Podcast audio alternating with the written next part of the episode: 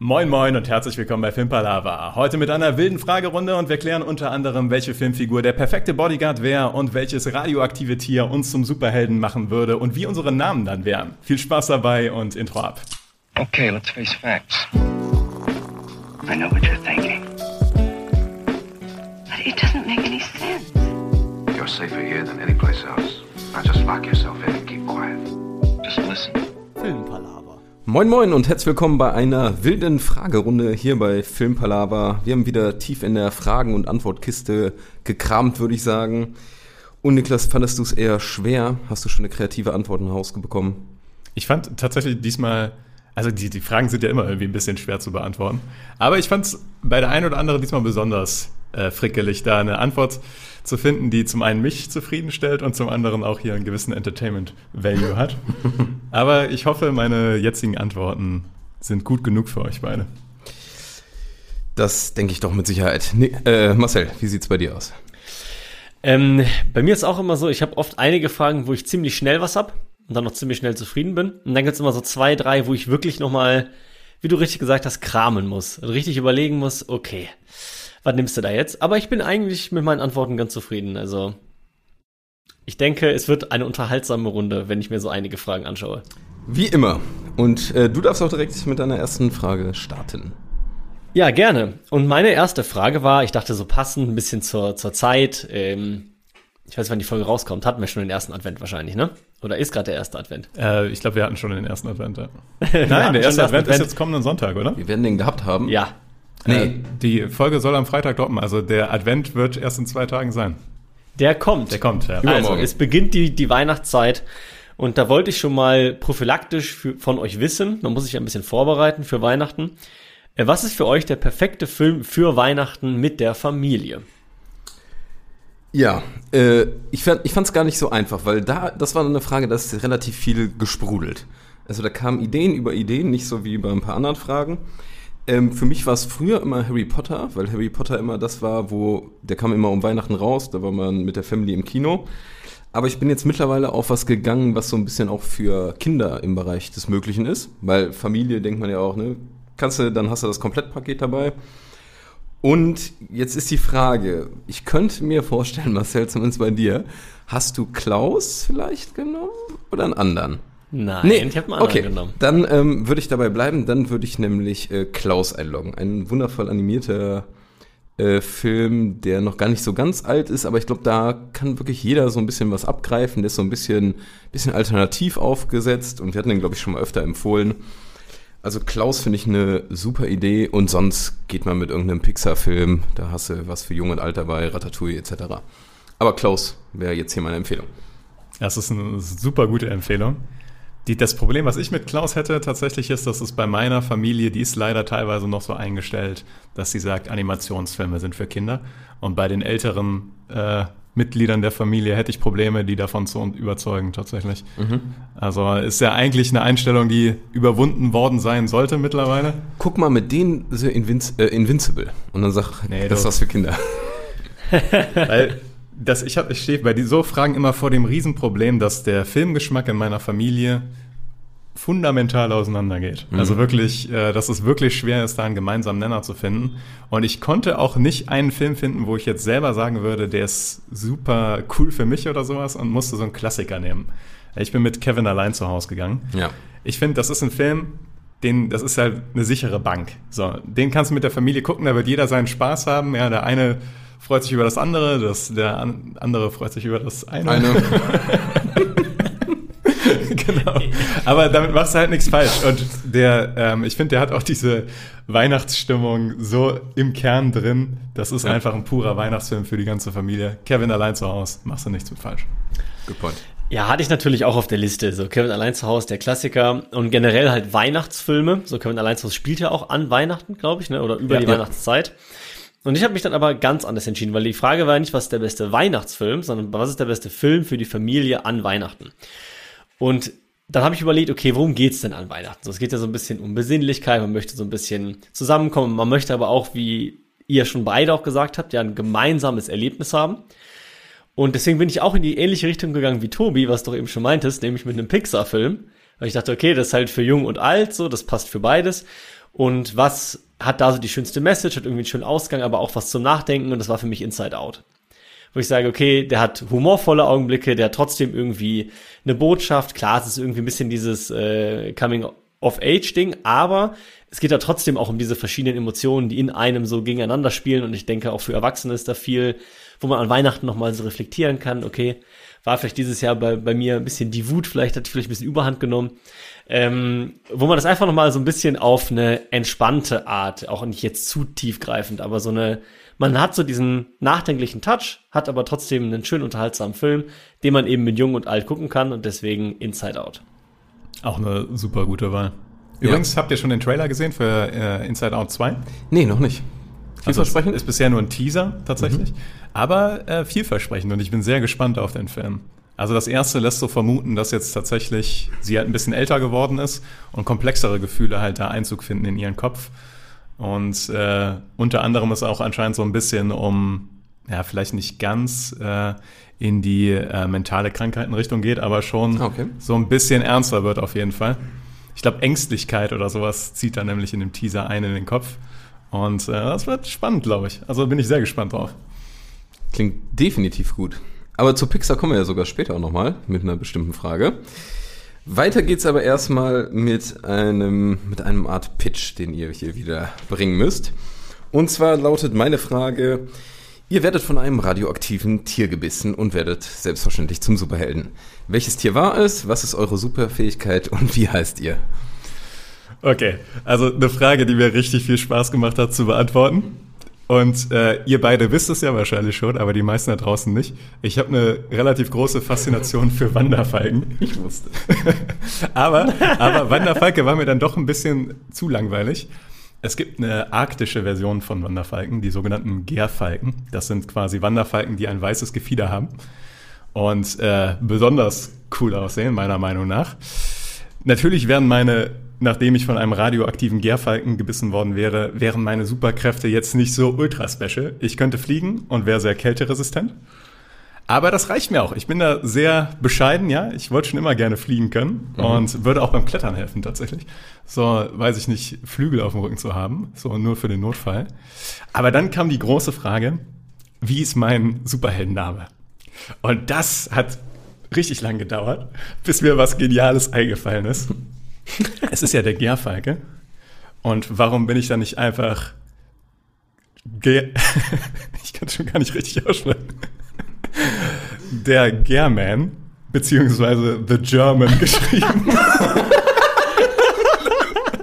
also, wenn ihr The German zur Hilfe ruft, kommt Niklas mit Flügeln angeflogen. Hab oh. keine Angst. Das hat direkt so Nazi-Vibes, auch wenn du so weiß bist und alles. Stimmt. Da habe ich noch nicht drüber nachgedacht. The German. The German. uh, ja, also, Köstlich. ja, Mann. Äh, German. Ich weiß noch nicht genau, wie ich es aussprechen soll. Aber The German vom radioaktiven Gärfalkengewissen. Wo, wofür steht denn Gär eigentlich? Also G-E-R. Das, das ist eine gute so ein Frage. Also auf Englisch heißt der Gierfalken. Ähm, und ich habe, das hilft mir auch nicht weiter. Hm. Äh, ich weiß nur, dass die, dass die, ich glaube, die ähm, lateinische Bezeichnung für den Vogel ist Falco rusticolus oder sowas. Aber da konnte ich auch nichts Gutes draus machen. Irgendwie deswegen The German. Finde ich gut. War schon mal ein sehr schöner Auftrag. The German gefällt mir auch ausgesprochen gut als Name. Ähm, ich mach's mal anders. Ich gebe euch zuerst meinen Namen und erkläre dann, was ich kann und äh, wie ich daran gegangen bin. Und zwar ist mein Name Mr. Morphin. Und das heißt aber nicht, dass ich was mit äh, Morphium oder sowas zu tun habe, sondern ich werde gebissen von einem radioaktiven Delfin und werde daraufhin zum Gestaltwandler und übernehme aber auch, klar, und übernehme aber auch die quasi praktischen Funktionen eines Delfins.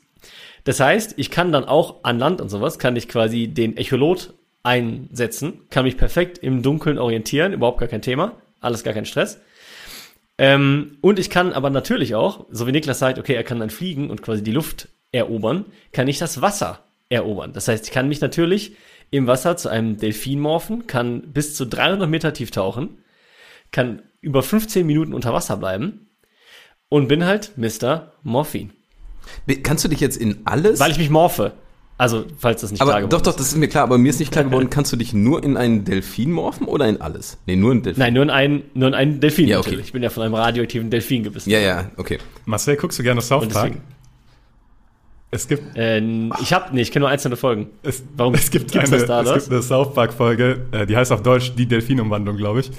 Und da lässt sich der Vater von Kyle Bruflowski zu einem Delfin umoperieren und das ist das Haunteste, was du je gesehen hast. Werde ich jetzt hier mal einblenden. Und ob du dich danach immer noch in die Richtung entwickeln willst, weiß ich nicht. Ist das Aber- das mit dem Basketball? Knien? Und wann lassen die sich auch sowas in die Knie operieren? Ah, das kann Ah, nee, sein, das bei mir auch zu lange her. Ich weiß nur, wie dieses Ah. verkrüppelte Wesen dann aussieht. Ja, da war vielleicht gut, dass ich die Folge nicht kannte. Aber deswegen dachte ich, ja, Ja. Dolphin, Morphen, Mr. Morphin. Kannst du, äh, ich habe eine Rückfrage, geht das so auf so ein Fingerschnippen oder ist das so Werwolfartig, immer wenn du Salzwasser riechst oder was weiß ich was, wirst du. Nee, ich, also ich bin wie ein, also so, die meisten Gestaltwandler können das ja quasi se selbst steuern. Ja. Das heißt, ich kann halt selber entscheiden, wann ich mich zu einem Delfin morphe oder nicht. Ist natürlich die große Frage, kann ich mich auch halb zu einem Dolphin morphen? Dol Dolphin, Dolphin. Delfin. Ich fände super, wenn bei einer Notlage auf Land Marcel sich auf einmal in einen Delfin morpht und da so wie Caprator Ja, so. Ja, das ist unser Superheld. Danke. Das ist übrigens Mr. Morphin. ja. äh, Ah, schön. gut. Gefällt mir sehr gut. Ich freue mich auch jetzt schon auf unser Trio, das rumzieht und die Guardians fertig macht oder so, ich weiß nicht. Oder ablöst. Ja, also ich stapel nämlich auch ähm, sehr tief, um das schon mal zu spoilern. Ähm, der Wahnsinn ist es nicht. Ich habe es mal als kleine Geschichte aufgeschrieben, deshalb muss ich das ablesen. Ja. Und ich hoffe, dass das in Ordnung ist und nicht zu lange dauert. Seid ihr bereit für meinen Superhelden? Ja. Auf jeden Fall. Alles klar. Es ist Sommer und ich trete barfuß auf eine Biene. Mein Fuß wird dick und mein ganzer Körper zittert, zittert rhythmisch. Kann ich fliegen? Nein. Kann ich Bösewichte mit giftigen Stacheln außer Gefecht setzen? Nein. Kann ich krasse Dance-Moves aufführen? Oh ja. Mein erster Fall führt mich in die Düsseldorfer Innenstadt. Touristen blicken mich fragend an. Kein, kein Problem für mich. Zweimal im Kreis gedreht, viermal mit dem Hintern gewackelt und schon weiß jeder Tourist, wo es die knusprigste Pizza gibt, die Schlange beim Rabenladen am kürzesten ist und wo die besten Cocktails der Stadt gewichst werden. Nachts Regen eine dunkle Gasse. Zwei Grobianer liefern sich eine heftige Schlägerei. Ich tänzel um die Ecke und lasse meinen Körper sprechen. Wenige Minuten später sitzen die beiden Scherzen zusammen in der besten Tapasbar der Welt. Die Aliens auf Arrival, aus Arrival landen auf der Erde. Ruft B-Boy und ich regel das. B-Boy. Ich bin B-Boy. Ich verstehe deine. Du musst mir doch mal kurz. Ist deine Superkraft, dass du den Leuten tanzend erklären kannst, wo es gutes Tapas gibt? Wo es gutes Essen gibt. Genau. Es gibt Aber auch diesen quasi, Bienentanz. quasi, weil du den, den besten Nektar sozusagen riechst. Ähm, nee, einfach, weil Bienen haben doch immer dieses äh, Dings, das kannte ich aus dem Bio-Unterricht noch, die fliegen irgendwie raus, wissen, wo die Blu- Blumen sind, dann fliegen die zurück und dann machen die ihren Dance. Und drehen sich da im Kreis. Weiß nicht, wie, wie, wie klar das noch bei euch ist. Ohne das zu wissen, macht mein Superheld überhaupt keinen Sinn. ähm, und dann machen die irgendwie so einen Dance und dann wissen die anderen Bienen genau, okay, irgendwie da in fünf Kilometer, da sind so und so viele Blumen und dieser Nektar. Ja, und ich dachte, ich kann hiermit ähm, mal einen neuen Superhelden. Der, der ist nur punktuell wichtig. Oder gut, aber... Ja, finde ich super. Und ich finde auch, da können die Avengers einpacken, wenn hier äh, Mr. Morphine, B-Boy und The German ankommt.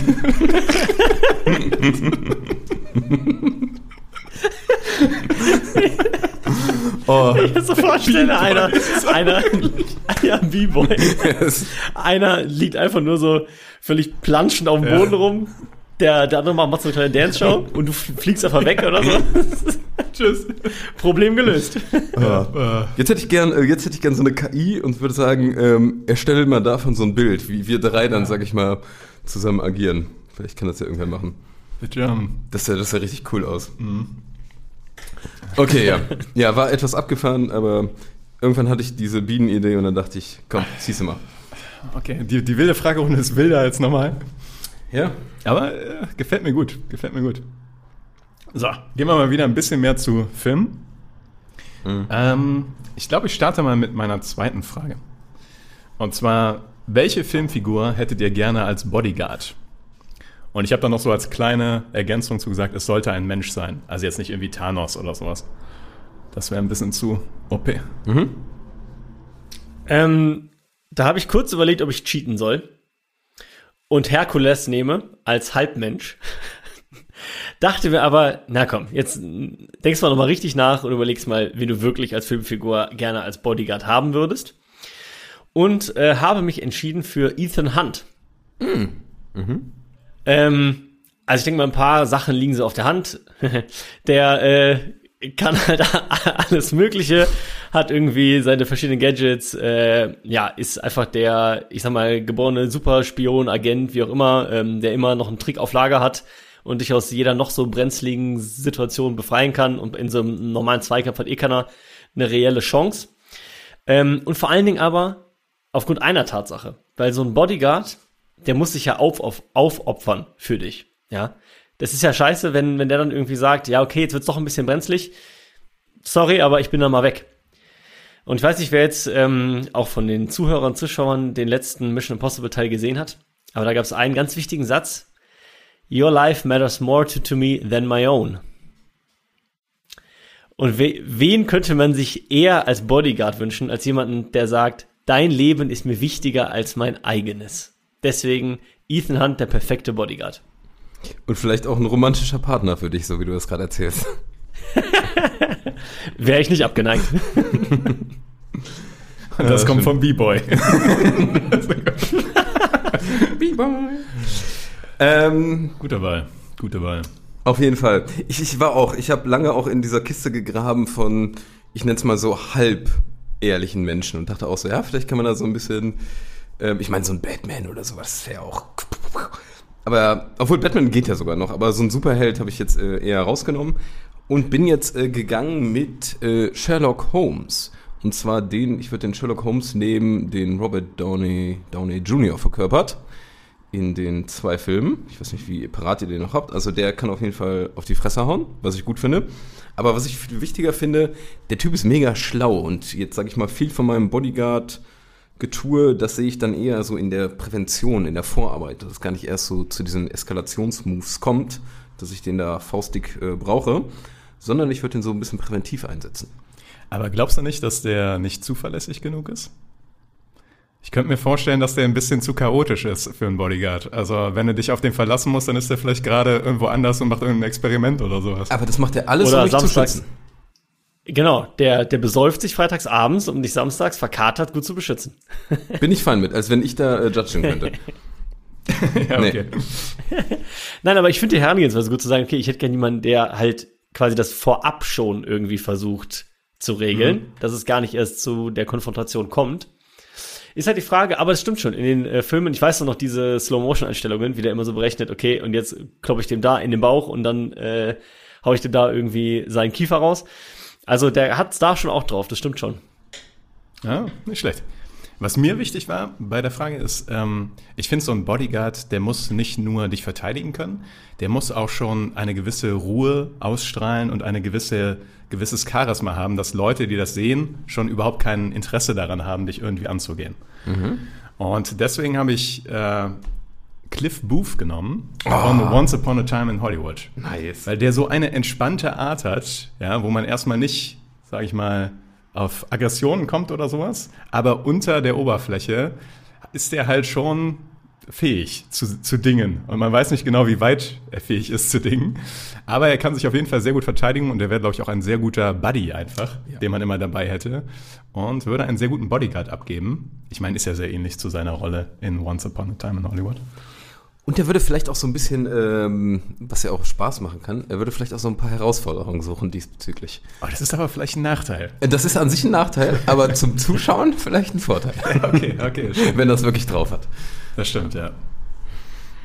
Ja, aber ich glaube, wir sind, wir sind alle drei gut beschützt.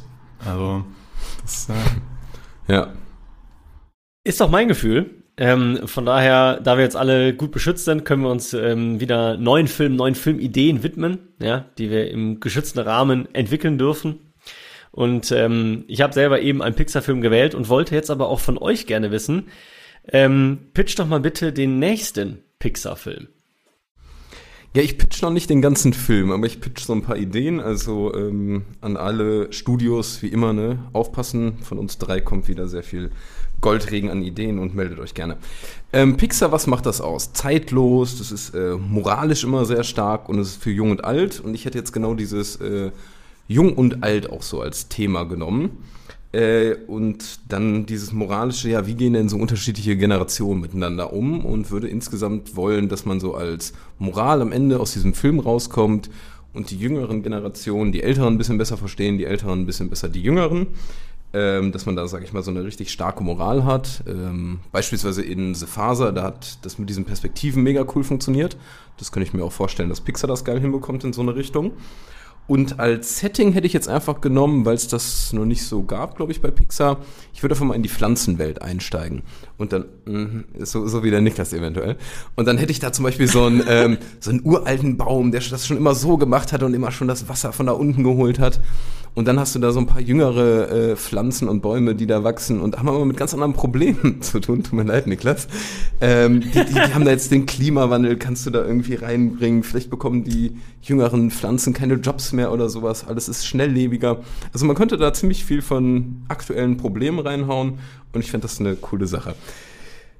So, Niklas, wie viel unterscheidest du dich von mir? Ja, jetzt bin ich ein bisschen angepisst, muss ich sagen. Weil das ist viel zu nah dran an meiner Idee. Dabei, ich hätte gesagt, bei so ein paar Fragen kommen wir uns in die Quere. Bei der hätte ich Bei es der habe nicht ich, das auch- erwartet. hab ich auch überhaupt nicht mitgerechnet, Ja. tatsächlich. Also Okay. erstmal finde ich die Idee und die Herangehensweise super gut. Weil, weil du die gleiche hast.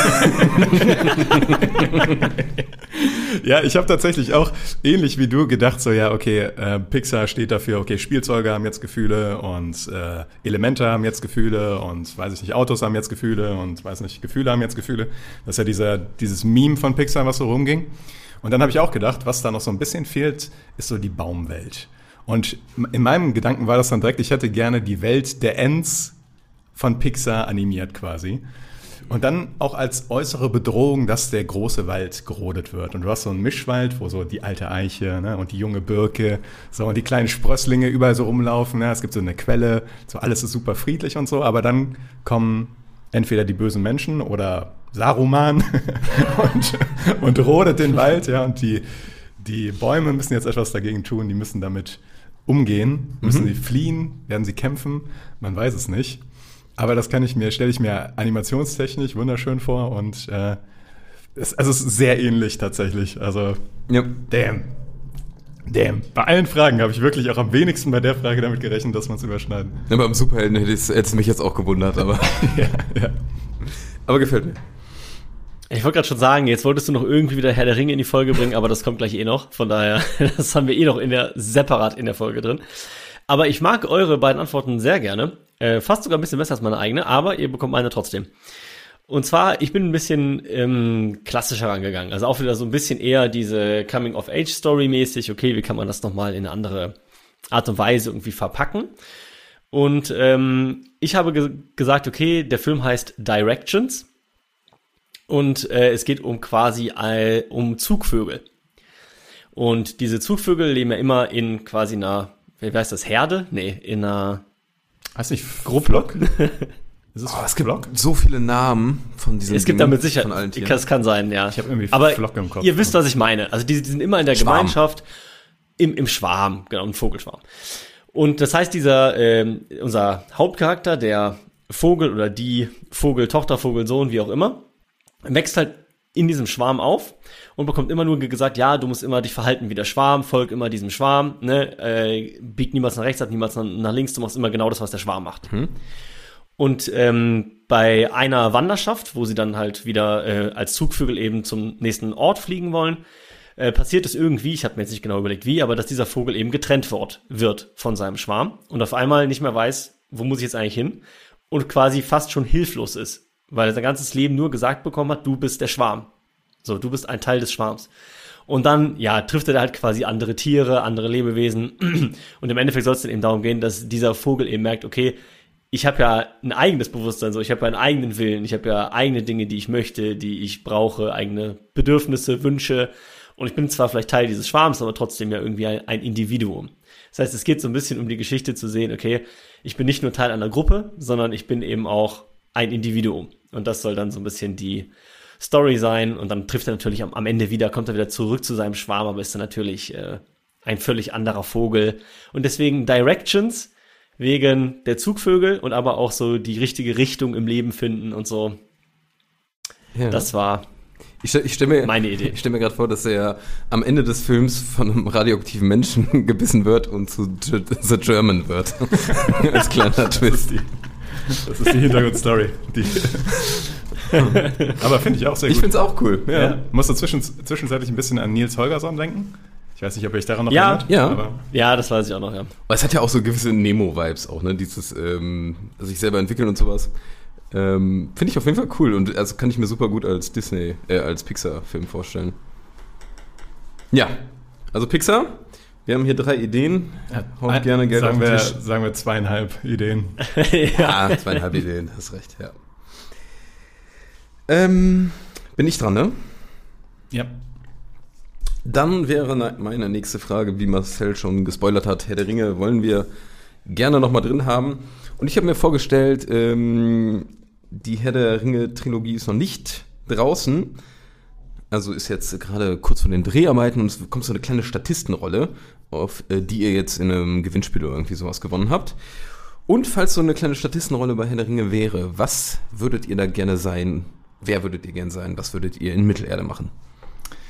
Oh, ich glaube, ich habe die Frage ein bisschen falsch interpretiert, weil ich habe das so interpretiert, dass ich quasi die Rolle, die ich wäre, gar nicht in den Film geben muss. Aber so ich das jetzt. Nee, muss sie nicht. Muss Also sie nicht? Nö, nö. Ah, okay. Ja, gut. Weil ich wäre gerne ein befreundeter Waldläufer von Aragorn, einer von den Dunedai.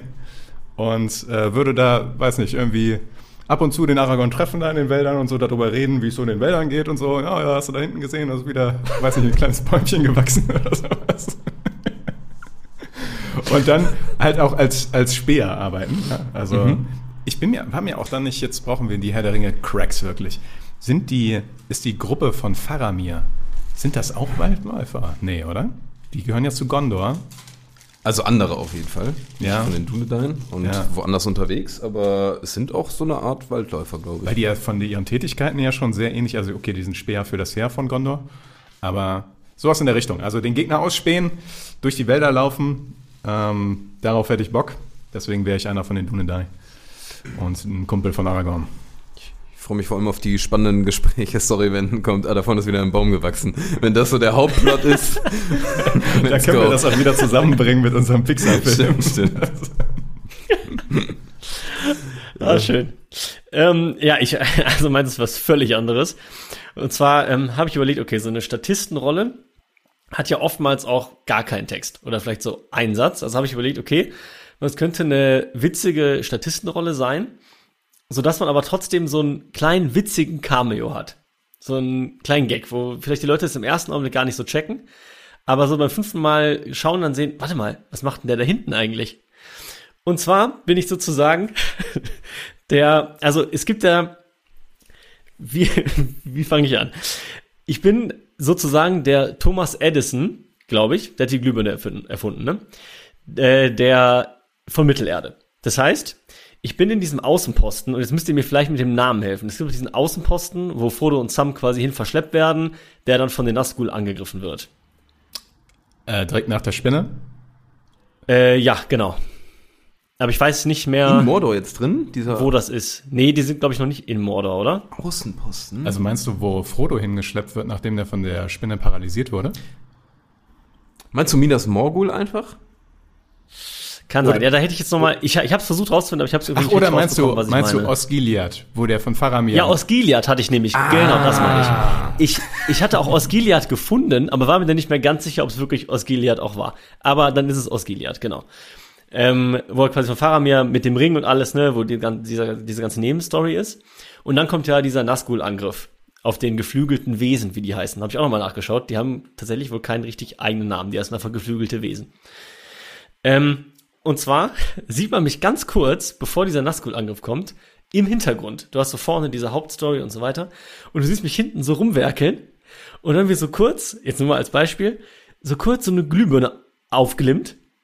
Und ich so mich total freue, weil ich denke, okay, ich, ich habe gerade total technischen, eine technische Errungenschaft für diese Welt entdeckt und bin so total euphorisch und will das den Leuten erzählen und dann kommt einfach so ein geflügeltes We- Wesen und fetzt mich einfach komplett von der Seite weg.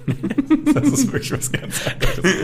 Ich habe schon gedacht, du erfindest die Glühbirne und montierst sie dann in dem Stab von Gandalf. Weil wenn er dann aus Gondor rausreitet, aus Minas Tirith, dann stellt er diesen Stab hoch. Nein, aber ich, ich habe mich halt gefragt, was fehlt da? Und dachte ich mir, okay, ja, so sowas in der Richtung haben die halt noch nicht. Und ich bin so kurz vor, vor diesem technologischen Durchbruch für Mittelerde, schaff den aber leider genau im falschen Augenblick. Freue mich noch kurz und werde dann einfach von dem geflügelten Wesen so mit den Greifarmen so komplett rausgerissen aus dieser Burg. Und alles ist verloren. Aber das sieht man halt nur so leicht so hinten in der Unschärfe. Und dann so beim dritten Mal gucken, denkst du ja vielleicht, was macht der eigentlich da hinten? Was klippt denn da eigentlich kurz auf? Wo, worüber freut denn der sich eigentlich so? Ja. Ja. Und dann kommen so ganz viele so äh, Standbilduntersuchungen, das wird so im Podcast besprochen. ah, guck mal hier vorne. Und dann kommt, was wäre, wenn Spin-offs. So ist es, so ist es. Ja, ich dachte halt mehr so in Richtung so komödiantischer Cameo. Ja, Ja, ja finde ich gut. Äh, also ich habe auch was relativ unspektakuläres. Äh, ich bin einfach ein Hobbit, weil ich Hobbits cool finde und vielleicht passt das halt zu meiner Größe. Irgendwer hat letztens in einem Kommentar gefragt, wie groß wir sind. ja. Habe ich irgendwie gesehen. Ich bin auf jeden Fall kleiner als Niklas. So viel kann ich sagen. Ähm, und ich wäre einfach so ein Hobbit, der im Hintergrund oder der in der Bar ist. Irgendwann, äh, wo die, die feiern ja am Anfang mal ganz viel, wo die auf den Ja. Tischen tanzen und alles. Und da wäre ich einfach so ein Hobbit, der, ich, vielleicht bin ich der Wirt, der Bier ausschenkt, mit ein paar Leuten quatscht. Und ich fände es cool, wenn ich auch mal mit einem von den vier Haupthobbits, sage ich mal, interagieren würde. Also so einen kleinen Satzaustausch über Belanglosigkeiten hätte. Das wäre aber alles. Ich fände gut, wenn du der Hobbit wärst, der mit Rosi tanzt, wo sich Sam noch nicht traut, äh, Rosi zum Tanzen aufzufordern. Und dann ist es, ah, das ist der Tobi. Der, der alte Tobi. Ja, Schlingel, ja. Das finde ich gut. Ja, nee, es ist recht simpel. Schön. Aber finde ich auch gut.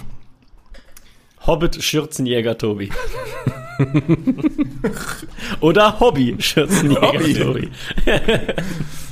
Hobby Tobi. Tobi. Hobi. Ja, ja. Gut. Jetzt hatten wir ja sau viele so ein bisschen quatschig angereizte Was? Themen. Jetzt habe ich nochmal eine ernste so. Sache. So, jetzt, jetzt geht es nochmal um Filme und Serien. Denn ich habe mich die Fra ich habe mir die Frage gestellt, welcher Film wäre besser eine Serie gewesen? Ja, das fand ich erstmal gar nicht so leicht. Und als ich dann was hatte, fand ich meine Antwort aber doch relativ gut. Und zwar bin ich sehr aktuell geblieben und ähm, habe mich entschieden für Oppenheimer. Einfach weil ich finde, diese, der geht schon drei Stunden, also der ist eh schon sehr, sehr lang. Ähm, und trotzdem hast du diese ganzen Storylines, die gefühlt teilweise noch mehr Platz hätten haben können. Du kannst halt diese einzelne Storyline von Robert Downey Jr. wirklich richtig auserzählen, diesen ganzen Prozess und so weiter. Und im Prinzip bleibt das Konzept gleich. Du springst zwischen diesen Zeitsachen hin und her. Aber es ist halt alles, es hat halt alles mehr Raum und mehr Zeit und die Charaktere und die Verbindungen und auch von Oppenheimer selber, so diese Co- Connection zum Kommunismus oder auch nicht, das wird alles so ein bisschen beim Film so reingeschmissen. Aber es bekommt teilweise, finde ich, nicht so richtig die Zeit zum Atmen oder richtig zu verstehen, okay, wie konkret waren jetzt da seine Verbindungen eigentlich? Oder auch dieser wissenschaftliche Aspekt, den weiter auszuführen und diese Entwicklung dahin detaillierter zu zeigen, so die kleinen Fortschritte und dann wieder irgendwie Rückschritte oder Sachen, die schieflaufen und dann wieder der nächste Schritt. Und da denke ich mir so eine Serie aus jetzt vielleicht nicht 25 Folgen, aber so aus 10 Folgen, A, 40 Minuten, dann hast du am Ende gar nicht so viel mehr Film, sondern vielleicht das Doppelte an Zeit.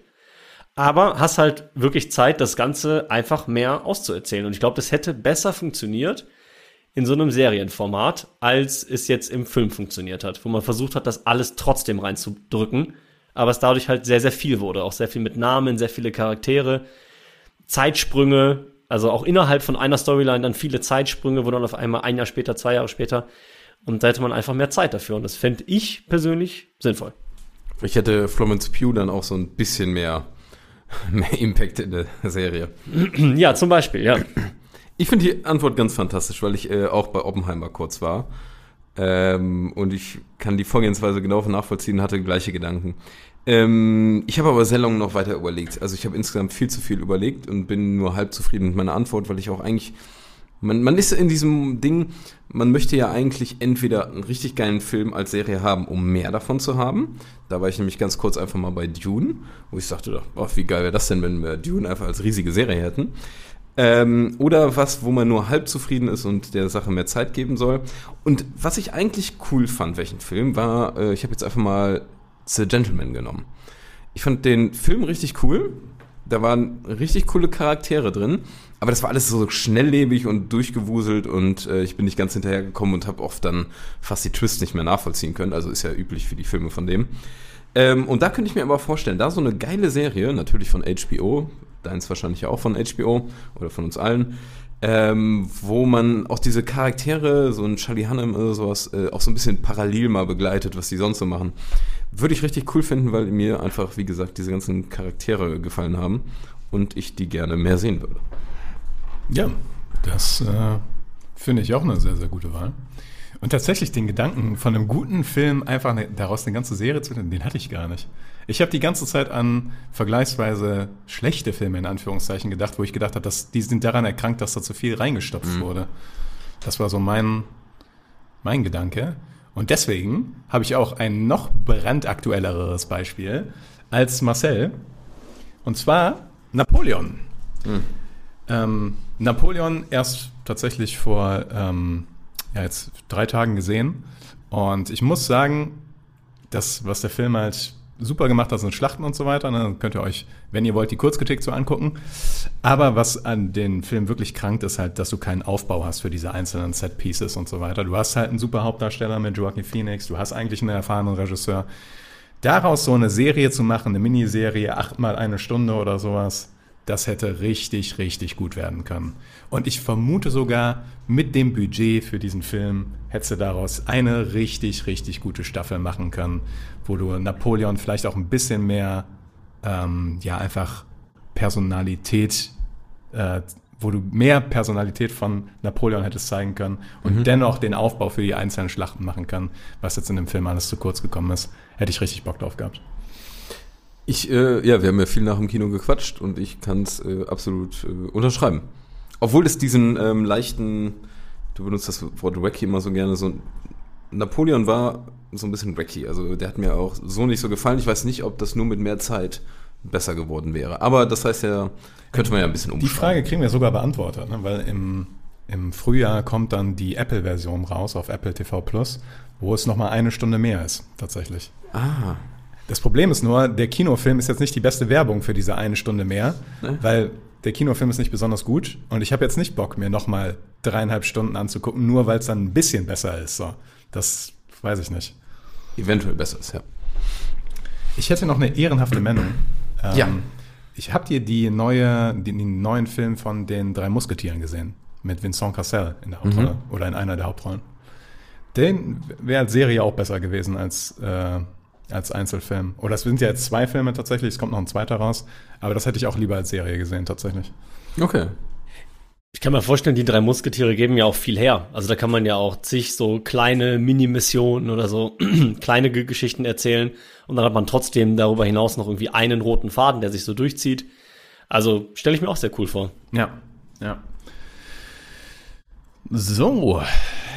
Letzte Bonusfrage, oder? Wollt ihr noch eine? Ja, klar. Dann kriegt er noch eine. So, kleine Bonusfrage. Ich bin mal in eine ganz andere Richtung gegangen. Wir bleiben natürlich beim Thema Filme, das ist klar. Aber ich wollte gerne mal von euch wissen, ähm, was wäre denn ein cooler Drehort in Deutschland? Mhm. Ähm, ja, ich habe ein bisschen rumüberlegt und bin am Ende zu was gekommen, was Deutschland so ein bisschen eigenständig hat und was vielleicht in anderen Ländern nicht so da ist. Was ich aber nicht weiß, ist, ist es schon viel in Filmen verwendet worden?